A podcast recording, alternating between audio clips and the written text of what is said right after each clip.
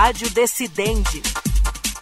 Olá para você que nos acompanha a partir de agora. Eu sou Tiago Gomide e está começando mais um Rádio Decidente, um podcast da Coordenadoria de TV e Rádio do Superior Tribunal de Justiça, em parceria com o Núcleo de Gerenciamento de Precedentes e de Ações Coletivas do STJ, o NUGEPNAC. No Rádio Decidente de hoje, nós vamos ouvir uma palestra da professora da Universidade Estadual do Rio de Janeiro, Sofia Temer, sobre o incidente de resolução de demandas repetitivas, avanços, retrocessos e perspectivas após sete anos do CPC de 2015. A explanação foi feita durante o primeiro Congresso Sistema Brasileiro de Precedentes, evento que foi promovido pelo Superior Tribunal de Justiça em parceria com a Escola Nacional de Formação e Aperfeiçoamento de Magistrados, a Infam. Vamos ouvir. Para a fala de hoje, eu resolvi escolher, busquei selecionar um tema específico, um tema controverso. O tema de hoje é o tema da causa decidida. Como requisito, a exigência prevista no artigo 130 105.3 da Constituição da República para o cabimento de recursos especiais em IRDRs, especificamente IRDRs sem causa, IRDRs julgados em abstrato e IRDRs julgados no formato de procedimento modelo. Ou seja, aqueles IRDRs em que há apenas, se é que podemos dizer apenas, a fixação de uma tese jurídica vinculante sem o julgamento concomitante de uma causa concreta, de uma lide, de uma demanda subjetiva. Essa discussão, o cabimento do recurso nessas hipóteses, é uma discussão muito sensível que está relacionada a um outro tema igualmente sensível, que é a natureza do IRDR. Se estamos falando de uma técnica no procedimento modelo, se estamos falando numa técnica de causa piloto. Afinal, se apenas fossem admitidos IRDRs causa piloto, ou seja, com o julgamento concomitante da causa concreta da demanda subjetiva e da fixação da tese, esse problema do recurso especial e de seu cabimento sequer existiria. Mas fato é que, passados sete anos do início de vigência do Código de Processo Civil de 2015, há IRDRs no, no formato de procedimento modelo, ou seja, IRDRs instaurados e julgados em abstrato, com todas as ressalvas que esse termo merece, apenas com a fixação da tese jurídica, sem um concomitante julgamento do caso concreto. Isso pode acontecer e acontece na prática, seja porque há uma desistência da causa piloto, o que está previsto expressamente no artigo 976 do CPC e no artigo 998 quanto aos recursos repetitivos, o que, aliás, é um reflexo da decisão emblemática da ministra Nancy Andrigues de 2008, seja porque os tribunais estaduais e regionais estão instaurando IRDRs no formato de procedimento modelo especialmente aqueles oriundos de usados especiais, simplesmente porque não há uma outra solução. Diante desse cenário, a pergunta crucial que eu trago hoje é se, havendo IRDRs sem causa, e eles existem, devem ser admitidos, devem ser admissíveis os recursos especiais interpostos contra a decisão que fixa a tese? Ou, nesse caso, nós teríamos o óbice, esbarraríamos no óbice é, da ausência do requisito da causa decidida do artigo 105.3 da Constituição da República. Esse tema é muito sensível eu, e eu o escolhi porque ele está diretamente relacionado ao papel do STJ, à sua função como corte de uniformização e à sua função como corte de precedente. É por isso um tema muito sensível a essa Corte de Justiça e é um tema muito sensível a todos nós jurisdicionados. É preciso dizer desde já que esse tema não é inédito. Na verdade, a, a, problemática já foi analisada em algumas ocasiões por essa corte, vem sendo discutida em doutrina e nos, no âmbito dos tribunais é, locais. No âmbito do STJ, já em 2017, logo após o início da vigência do CPC de 2015, o ministro Paulo de Tarso recebeu um pedido de suspensão em, em âmbito nacional, é, o SIRDR 9, é, que foi formulado a partir de um IRDR sem causa, era um IRDR oriundo dos usados especiais. O ministro recebeu um pedido de suspensão nacional, tal como previsto no CPC. É, inicialmente negou a suspensão nacional, justamente pela preocupação de que o futuro recurso especial a ser interposto nesse IRDR poderia vir a não ser conhecido, porque não haveria concomitantemente o julgamento da causa subjetiva. Então, naquele momento, o ministro negou inicialmente a suspensão, e, num segundo momento, reviu seu posicionamento, destacando inclusive um precedente à época da primeira sessão, um agravo interno num conflito de competência, no qual o STJ destacava a possibilidade de que o IRDR viesse a ser instaurado no formato de procedimento modelo. Em 2019, a segunda sessão admitiu e julgou em 2021 um recurso especial interposto em IRDR em sede é, é, sem caso concreto, perdão, o RESP 1.818.564, de relatoria do ministro Moura Ribeiro. Na ocasião, a Corte sinalizou que a problemática relativa à vinculação a um caso concreto era uma problemática a ser aferida no momento da instauração do IRDR na origem e não no momento do julgamento do recurso especial pelo, Tribunal de, pelo Superior Tribunal de Justiça. Perdão. Em 2020, a primeira sessão julgou um outro RESP, oriundo de IRDR sem causa, novamente oriundo dos juizados especiais, o RESP 1.807.665, de relatoria do ministro Cuquina, embora sem aprofundar em sede colegiada à época o requisito relativo à causa decidida. Por outro lado, em 2021, a primeira sessão, por maioria, com voto vencedor do ministro Gugel de Faria, vencido o ministro Sérgio Cuquina, decidiu pela não afetação de um RESP oriundo de RDR, justamente por faltar o requisito da causa decidida. A decisão mais completa e mais recente, que eu tenho conhecimento, foi proferida em junho de 2022, no RESP 1.798.374, de relatoria do ministro Mauro Campbell Marques, que, que é um dos, dos organizadores né, desse, desse, evento, e, e, muito preocupado também, muito é, atento ao sistema de precedentes e ao seu adequado funcionamento. Na ocasião, a Corte, faz exatamente um ano, então, foi em junho de 2022, e na ocasião a Corte Especial decidiu que não cabe recurso especial contra decisão é, firmada em IRDR é, em tese, que fixa a tese em abstrato, perdão, mas apenas nos casos em que é, há resolução da lide, ou seja, que o acórdão, além de fixar a tese, resolve a lide. Mas esse tema continua complexo e controverso, o que se vê, inclusive, do próprio acórdão proferido pelo ministro. É, o ministro Mauro Campbell Marques teve o cuidado, ao relatar o julgamento, de expor a problemática, controvérsia sobre a natureza do IRDR, expor é, o, o, problema da evolução dos institutos processuais e a necessidade de contínuo amadurecimento do tema. E é essa contínua reflexão, a necessidade de contínua reflexão, o que é inerente ao sistema de precedentes e, na realidade, ao direito como um todo, que me fez trazer esse tema para a discussão na data de hoje. Será que no IRDR no microsistema de resolução de questões repetitivas, precedentes em geral, causa decidida não poderia ser compreendida como questão jurídica decidida, de modo a viabilizar que esse tribunal e, é, eventualmente, o STF é, analise recursos especiais interpostos em IRDR, mesmo quando apenas fixada a tese jurídica?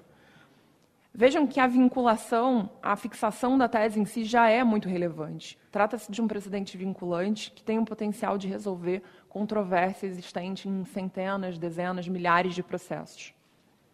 Será que, considerando o panorama atual da jurisdição, a interpretação a favor do cabimento dos recursos em IRDR não seria a que melhor atenderia à função constitucional do STJ de conferir e atribuir unidade ao direito infraconstitucional? Pensamos que há algumas razões que permitem essa interpretação a favor do cabimento dos recursos especiais em IRDRs, independentemente do julgamento ou não concomitante da causa. A primeira delas é de ordem constitucional. Afinal, embora a Constituição da República é, empregue utilize o termo causa decidida como requisito para interposição de RESP, é, uma locução que pode e deve ser revisitada, como nós vamos ver, essa, essa, mesma Constituição também atribui ao STJ a função de uniformização e interpretação da legislação federal. Esse papel, inclusive, fica ainda mais claro depois da Emenda Constitucional 125 de 2022, que instituiu o filtro da relevância, que, que é, atesta, uma vez mais, que o STJ é uma corte de precedentes. O STJ é, hoje, mais do que nunca, uma corte de uniformização e tem um papel central, inafastável, eu diria, para garantir a aplicação isonômica e coerente da lei, para garantir o tratamento é, isonômico dos jurisdicionados, para manter segurança jurídica, o que é especialmente relevante no microsistema de questões repetitivas, porque esses são os objetivos desse microsistema: manter a isonomia e segurança jurídica. Tanto é que o CPC conferiu um tratamento privilegiado aos recursos em IRDR. Os recursos em IRDR têm efeito suspensivo automático, há uma presunção é, da repercussão geral da questão constitucional, que, a meu ver, se aplica também à relevância da questão federal é, pre presente na emenda constitucional 125. E o CPC também previu a possibilidade de suspensão da tese em âmbito nacional, né, o pedido de suspensão da tese em âmbito nacional, justamente com o intuito de é, garantir que o STJ, quando vá apreciar a questão, a uniformize em âmbito nacional. Dito isso, se não admitirmos recursos especiais, é, ao, ao, né, recursos ao STJ nos casos de RDR sem causa, sem caso, sem demanda, sem lide, é, nós impediremos essa uniformização em âmbito nacional, teremos a fixação de teses jurídicas vinculantes em âmbito local, sem qualquer instância revisora. Isso não apenas vai retardar a uniformização em âmbito nacional, mas tem o potencial de criar bolhas de interpretação da mesma questão de direito federal, inclusive em sentidos divergentes entre si, em cada estado e em cada região. Há muitas consequências negativas do ponto de vista pragmático e de coerência do sistema de não avaliar e não analisar recursos especiais nessas circunstâncias. O que é a segunda razão pragmática a possibilitar essa interpretação pelo cabimento dos recursos. A função uniformizadora exercida pelo STJ é salutar e não pode ser minimizada. Em realidade, é preciso fortalecer o papel do STJ e, se for o caso, revisitar institutos processuais, institutos clássicos que sejam compatíveis com esse papel fundamental. Essa é a terceira razão para o entendimento que é, é a hora defendido. É possível e preciso conformar institutos processuais para adequá-los à função jurisdicional contemporânea. O requisito é, da causa decidida ele foi e ele está sendo conformado pela legislação, inclusive é, pela emenda constitucional 125 de 2022, pelo desenho institucional do STJ, pela função jurisdicional exercida pelo STJ atualmente. No âmbito microsistema, do microsistema perdão, de questões repetitivas, é possível dizer que causa decidida corresponde à questão jurídica decidida. Afinal, mesmo quando não há julgamento de uma lide propriamente dita, há questão jurídica objeto de decisão. Há ato decisório, há pronunciamento judicial que resolve uma questão jurídica. E aqui é necessário um destaque. O termo causa decidida, ele vem sendo constantemente conformado ao longo do tempo pela legislação infraconstitucional, pela prática forense, e ele tem um significado amplo, inclusive na jurisprudência desse tribunal. O requisito ele é muito compreendido como questão sobre a qual tem havido pronunciamento judicial, o que permite que nós aceitemos recursos especiais contra questões processuais, tão somente, questões acessórias é, ao julgamento da demanda, o que foi inclusive destacado nesse RESP é, relatado pelo ministro Mauro Campbell Marques, é, é, em seu acórdão. Como eu disse, é um acórdão é, muito rico, muito é, detalhado, muito valioso para a compreensão do sistema de precedentes no cenário atual. Essa circunstância da compreensão do requisito, compreensão ampla do requisito da causa decidida, ela foi também destacada pelo ministro Vilas Boas Cueva no julgamento do RESP 1.631.846, que era um RESP em que se discutia o cabimento de recurso especial contra a decisão que inadmitia a IRDR. Então, a discussão era um pouco distinta, mas, à ocasião, o ministro Vilas Boas Cueva destacou exatamente é a evolução do conceito de causa decidida e a sua assimilação no cenário atual com questão jurídica decidida. O ministro, inclusive, exemplificou com a discussão relativa ao cabimento de RESP em sede de agravo de instrumento. Porque, após muita discussão, após muito debate, prevaleceu a tese de que causa decidida, entre aspas, prevaleceu a tese de que causa decidida é sinônimo de questão jurídica controvertida qualquer delas, mérito processual, incidental ou prejudicial, e não apenas restrita às questões meritórias. Por que, então, nós devemos trabalhar com um conceito amplíssimo de causa decidida, para permitir o conhecimento de recursos sobre questões acessórias, incidentais e laterais à demanda, como, por exemplo, forma de contagem de prazo processual, exibição de documento, valor da causa, não que não sejam coisas importantes, são muito importantes, mas De outro lado, é, obstamos recursos especiais sobre é, o mérito de IR10, ou seja, decisões que são vinculantes e que têm um potencial de atingir milhares de processos de uma só vez. O conteúdo e a eficácia das decisões de IRDR são muito mais relevantes para a coerência do sistema jurídico, para, para é, a segurança jurídica, para os jurisdicionados, do que muitos das milhares de questões que desaguam no STJ aos milhares. E vejam que o possível argumento de que essas questões processuais, laterais e acessórias seriam é, passíveis de veiculação em recurso especial, porque elas estariam vinculadas a demandas concretas, ou seja, há uma discussão sobre uma forma de contagem processual seria passível de veiculação em RESP, porque é, é objeto, né, é discutida no âmbito de, do julgamento de uma lide, não, não nos parece suficiente para permitir a diferença de tratamento em relação ao RESP e IRDR, porque no IRDR, o IRDR ele é instaurado também a partir de casos concretos, também a partir de demandas concretas, também a partir de leads concretos. O, o IRDR, mesmo em abstrato, ele pressupõe casos, demandas, pretensões subjetivas litigiosas e submetidas ao judiciário. Há ainda uma quarta razão a corroborar a interpretação pelo cabimento dos recursos na hipótese discutida. É que o requisito da causa decidida, ele normalmente está relacionado à definitividade da questão e não ao julgamento da lide propriamente dita. Inclusive, essa é a razão de ser do enunciado número 735 da súmula do STF, que impede recursos excepcionais contra decisões sobre tutela provisória. Entendimento esse que é, em parte, mitigado já por essa Corte de Justiça. Inclusive, salvo engano, doutor Fabiano tem um texto com o ministro Mauro Campbell Marques que, traz, que traz justamente esse problema, essa discussão sobre o conceito de causa decidida e o problema desse enunciado de súmula. Causa decidida, então, está relacionado na jurisprudência do STJ com, com a definitividade da questão.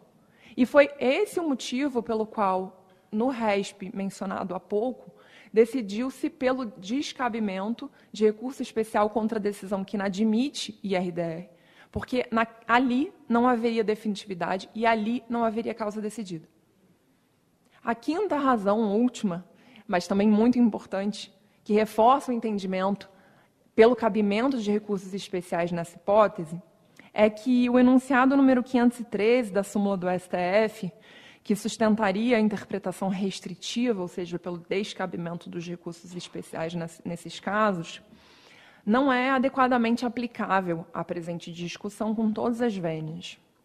E eu digo isso porque o entendimento afirmado no, STJ, no STF é no sentido de que a decisão que enseja a interposição de recurso ordinário ou extraordinário não é a do plenário, que resolve a inconstitucionalidade, e sim a do órgão que completa o julgamento do feito. Esse é o enunciado número 513 da súmula do STF. Esse entendimento, que, que, que em tese é, seria um fundamento para obstar recursos especiais sem causa decidida, ele foi proferido, ele foi sedimentado num contexto inteiramente diverso do contexto atual. Esse enunciado de súmula ele foi editado na década de 60, antes da Constituição de 88, antes da criação do STJ e antes que pudéssemos cogitar de um sistema de precedentes e de resolução de questões repetitivas como temos hoje. A discussão à época, que culminou no enunciado é, é, número 513 da súmula do STF, era se a parte tinha necessidade de interpor recurso contra a decisão do plenário sobre inconstitucionalidade, tendo o STF decidido à época que não era necessário, porque a lide apenas seria julgado depois pelo órgão, no momento em que o julgamento do feito seria completado. Isso aconteceu porque, à época, o julgamento da lide era a única razão de ser do recurso. Isso consta expressamente dos precedentes que geraram, dos acórdãos, né, que geraram a edição desse enunciado de súmula. À época, a questão constitucional era discutida e decidida apenas para dar solução ao caso concreto. Essa não é a realidade atual, sobretudo no âmbito de técnicas como IRDR, que tem como razão de ser justamente a aplicação do entendimento para outros casos, o IRDR transcende a LID. E é justamente por isso que no IRDR e nos recursos repetitivos, a desistência do recurso ou da causa, de que eu já tratei, ao contrário do que acontecia no STF na década de 60, não interfere na razão do recurso. Pelo contrário, o recurso continua tramitando, o incidente continua tramitando até a fixação da tese. Ao menos é isso que está previsto na lei. E, como eu falei, foi isso que o STJ decidiu em 2008 no precedente da ministra Nancy Andrighi, que gerou é, o, o artigo 998 do Código de Processo Civil de 2015. O julgamento da LIDE não é a razão de ser do incidente. O julgamento da LIDE não é a razão de ser do julgamento de, perdão, do julgamento de recursos especiais repetitivos. Todas essas distinções permitem recomendam a não aplicação do enunciado à presente discussão. Em resumo, portanto, a interpretação contemporânea do termo causa decidida, em conformidade com a função constitucional do STJ, como corte de precedentes, autoriza o entendimento pelo cabimento de recursos especiais contra a decisão que fixa a tese no IRDR justamente porque harmoniza a lei e a Constituição.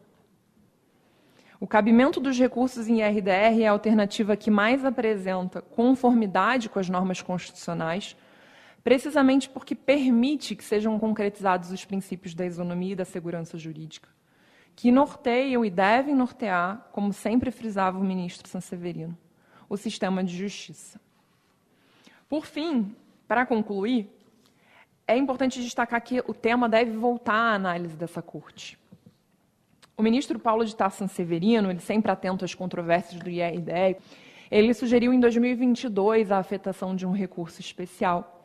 O número é 1.945.669, que se originou de um IRDR sem caso, sem caso ao rito dos repetitivos, mas destacando que seria importante que o STJ analisasse também em caráter vinculante, ou seja, também submetido ao rito dos repetitivos, a questão preliminar sobre o cabimento do procedimento modelo em IRDR. Então, o ministro Paulo de Tarso sugeriu justamente que essa corte se debruçasse não só e não apenas sobre o requisito da causa decidido no momento do conhecimento do recurso especial, e sim a interpretação do artigo 976 do Código de Processo Civil para saber se o sistema jurídico brasileiro admite IRDR procedimento modelo ou se o sistema brasileiro só admite IRDR causa piloto.